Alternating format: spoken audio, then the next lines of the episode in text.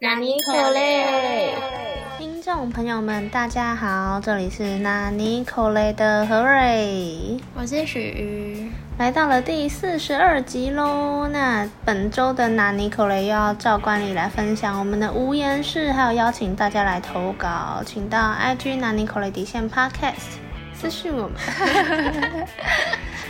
私讯我们，或是在首页点入匿名投稿的连结。本周就由我先来分享一个听众朋友的投稿。本周的纳尼可嘞？好，这个投稿非常的简短呢。我的朋友那天跟我说，我被烫到，然后我就想说，为什么会被烫到？因为他是平常会下厨的那种。我就想说，是煮饭的时候被烫到吗？那他就说不是，我昨天晚上在吃胖老爹的时候呢，咬下那个鸡腿，突然喷出了一滴超烫的油，然后我就被烫到了。对，这就是告诉我们吃胖老爹要小心。但胖老爹的鸡腿真的很 juicy，红极一时的炸物店，真的超短。那何瑞要来分享的也是一则投稿，是抓老鼠的事件。就是我朋友前阵子呢找到了新的工作，然后在那个工作场域呢，就发现怎么有老鼠，就请那些人资组啊、事务组的人来帮忙。结果呢，就发现那里放了一个老鼠板，所以他们就期待说之后可以顺利抓到老鼠。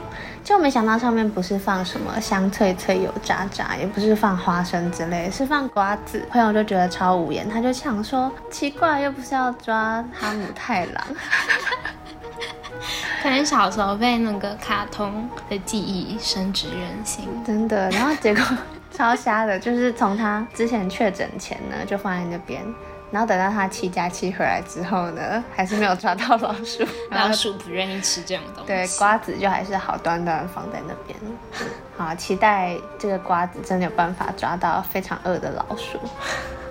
好神秘哦，用瓜子抓，真的是没听过。那。我要来分享第二个，就是呢，我最近发现我非常的有读字障碍，然后呢，在嗯读名字的时候就非常可以显现。就我平常是很认真在看字，但是呢，我就是会念的跟人家不一样。反正我最近交了两个香港的追星好朋友，然后呢，我们。常常晚上的时候就会聊天，那天聊一聊，我们就讲说啊，那个什么什么什么江姓男子，然后其实我们是在说 Day Six 的一个成员，然后就故意就要开玩笑，我就说哦，那是江东虎吗？然后那个姐姐就突然说嗯。然后他还跑去查，他说：“我还以为是我一直念错，原来是你错了，人家根本就叫江虎东，我才没有乱念。”然后后来反正又讲讲，就最近有一个什么，给你几张就那种男生的照片，然后你就选出来的话，我可以测出你的人格是哪一个。就是最近不是很流行那个什么十六型，对对对，MBTI。然后反正我那天也是在跟我的。香港姐姐们聊天的时候呢，然后就说你不觉得里面有一张根本就是那个 Lino 吗？然后我想要打 Lino，但我不知道为什么就打成 Lido 啊，因为是打韩文那个拼音。姐姐又是困惑，然后她要说。Lido 是哪一个新人团体的新成员吗？然后说哦，不是不是，我是要说 Stray Kids 的那个 Lino。那个姐姐跟我聊天，可能每次都觉得 这个妹妹怎么这么 can？没关系，总是要有些笑料可以保持友谊的向前迈进。那我来分享第二个拿尼口雷呢，是一个很短的拿尼口雷。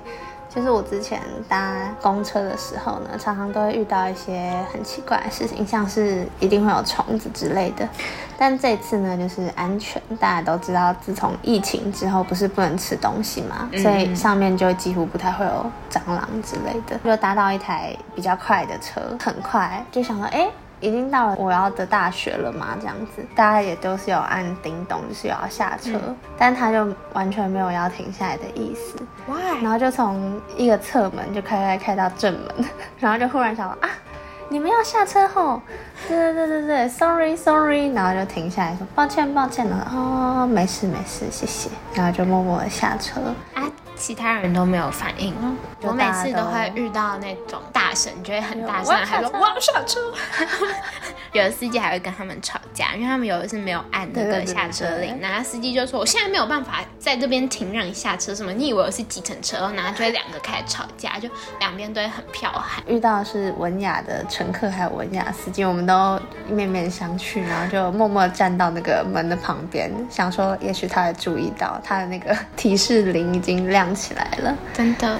后来就有成功的下车，但我要去的地方是离侧门比较近，所以呢就拜拜要多走一段路。但我也是每次如果我按下车铃，然后司机还是开过去的话，我也是不会大喊的那种人，因为我会怕要跟司机起冲突。好，那我要来分享的第三则，突然很难，反正就是，嗯。我有一个朋友从日本念完大学回来，然后那天我们就出去聊天，然后呢，他就跟我讲了日本职场的一些神秘的文化，当然就是一些个案分享了，但是还是非常的拿捏。还有一个认识的台湾姐姐在那边的银行，日本的银行工作。然后他说，他们就是那种下班那种农民开一定要去饮酒会的意思。对对，就那种饮酒会，就是漫画不是都会看到吗？嗯。那他们说，通常都是你一定要去，你不去，他们会觉得你怎么可以不去？就那是工作一部分这样。而且大家可能十点多吃完晚餐，他们一定还会再去第二团，可能通常会去嗯喝酒或者是嗯唱卡拉 OK 之类的。然后呢，他说他们就去唱歌，然后就有他们的主管呢，就直接叫那种就是柜台的那种妹妹坐到他的腿上唱歌。重点是，就是前几天大家才在恭喜那个主管第二胎生了，这样大家也没有觉得有什么特别不对的地方。还有另一次，就是他们也是要去那个饮酒会的时候，然后那台湾姐姐就跟另外两个日本的女生就一起走。那两个女生就说：“啊，好讨厌哦，夏天这样子身体都黏黏的，万一等一下被摸的话，会让人有一种不干净的感觉。”然后台湾姐姐就觉得很震惊，就说什么：“所以等一下被摸是正常的吗？没关系吗？”嗯，那个日本的女生就说。当然是不喜欢啊，但是如果没有办法避免的话，会被摸到的话，还是希望可以干干爽爽的，让人家不要有那种黏黏讨厌的感觉。那唐姐姐就超震惊的跟我朋友讲，然后我朋友跟我讲也超震惊，然后现在在超震惊的跟大家讲，不知道从哪里吐槽，真的，为什么还要努力给人家一个舒适的体验？对啊，不是连那种不想咬自己指甲的人都会涂辣椒水在手指上的吗？对啊，就没想到不想被人家摸，但还希望给人家有良好的体验。当然是整个氛围，就是觉得这种事很正常。唉，只能请大家提升那些平等的意识、尊重人的意识而已。那我来分享第三个拿尼口雷。没有这么严肃。前情提要是呢，我是喝饮料有很多毛病的人，所以我就不太喜欢喝冬瓜类的饮料，就不管是加柠檬还是单纯的冬瓜茶，或者是冬瓜牛奶制品啊等等的，都会避开。有一天我姐就说她明天要去买饮料店，然后就问我要喝什么，我就说都可以啊，不要冬瓜就好了。结果等到我隔天回家之后，就发现冰箱里的四杯饮料全部都是冬瓜。超 莫名的想说，哦，是故意要买冬瓜吗？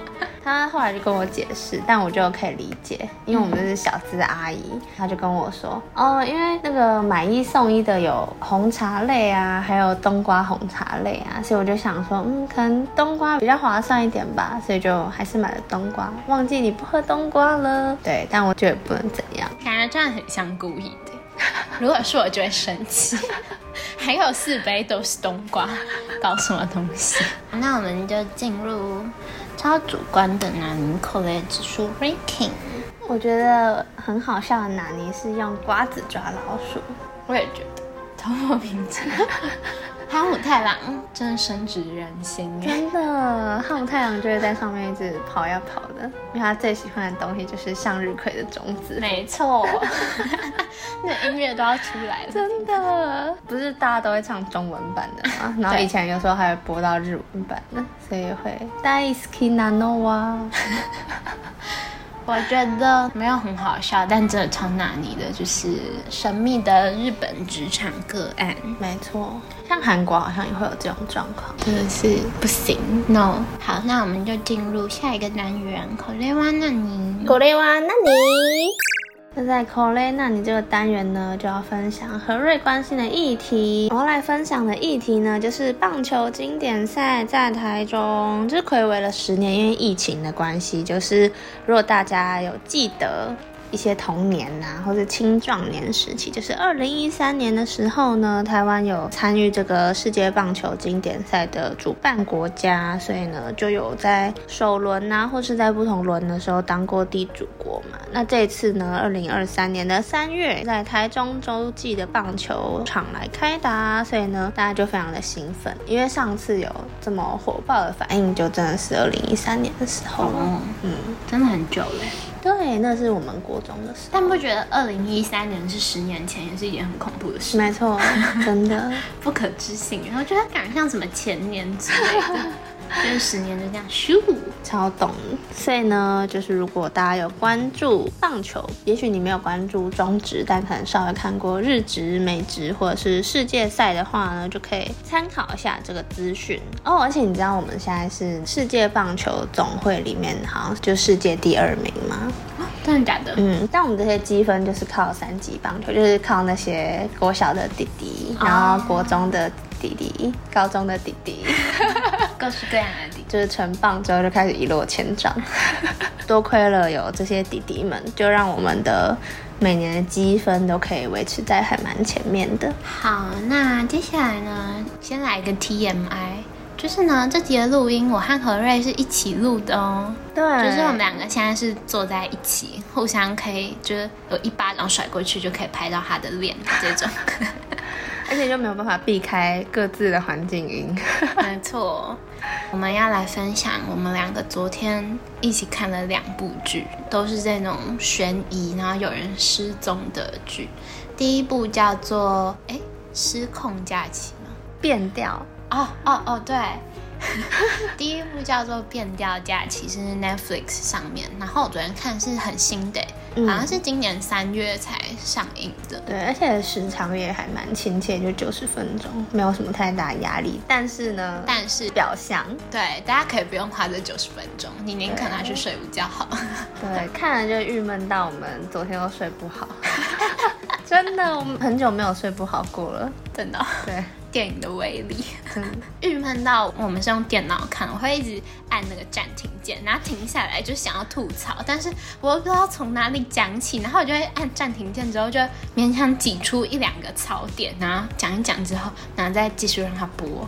平常是不会这样一直暂停的人，就我们也不是觉得他演技很糟或什么的，但是呢，就是从一刚开始就会觉得很莫名其妙。我觉得是编剧，对对对对对，那女主角就有点像为了触发剧情而产生的角色，但明明她是女主角，应该是负责推动剧情或什么的，但她的人物设定就很像为了让这些瞎事情发生，所以必须做出那些行为。就是有一种很 typical 那种恐怖片的，如果你看到那边很危险，你就偏偏要走。对对对对，然后正常人，比如说遇到这种奇怪的状况，一定是反应就是向自己亲近的人求救，但他就是会选择向一个陌生人求救这样子。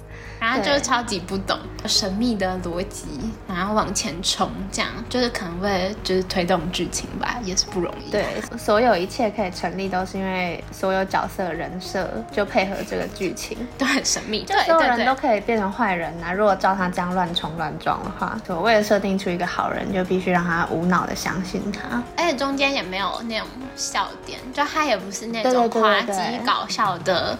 悬疑片或者是喜剧片之类，就是你感觉就是很认真想要破案，然后又觉得很有压力，但是又啊，就让人好郁闷哦。那个主角的行动，没错，真的超郁闷，就超超痛苦的。何瑞中间吹着说：“哎呀，他就死一死好了，他就笨死好了，他死一死。”对我原本就会想说怎么办，他要怎样才不会死之类的嘛。然后后来就会想说，算了，你去死一死好了。太笨了。对我已经不想把观众的希望投注在他身上，而且就是因为这部太莫名其妙，所以我们后来我们看完实在是太郁闷了，就有一种没有看完电影那种舒畅的感觉，然后有一种很郁闷，但是想要吐槽，不知道从哪里吐槽。没错。所以呢，我们又点开了另一部比较有名、对，蛮红的，就是失踪网红。但我首先就要先来吐槽，就这部比较有名，可能比较多人看过。但不觉得这翻译很神秘吗？失踪的根本不是那个网红对对对对，超级莫名其妙的，他一直误导我哎，害我一开始一直以为，我一刚开始也以为，对，就因为里面有两个女生，一个是网红，然后跟她的好朋友这样子，嗯，然后呢，台湾的翻译是失踪网红，所以我们会觉得是那个网红失踪了，但根本就不是啊，对，是她的好姐妹失踪，她是因为这个失踪事件，所以真的变网红的感觉。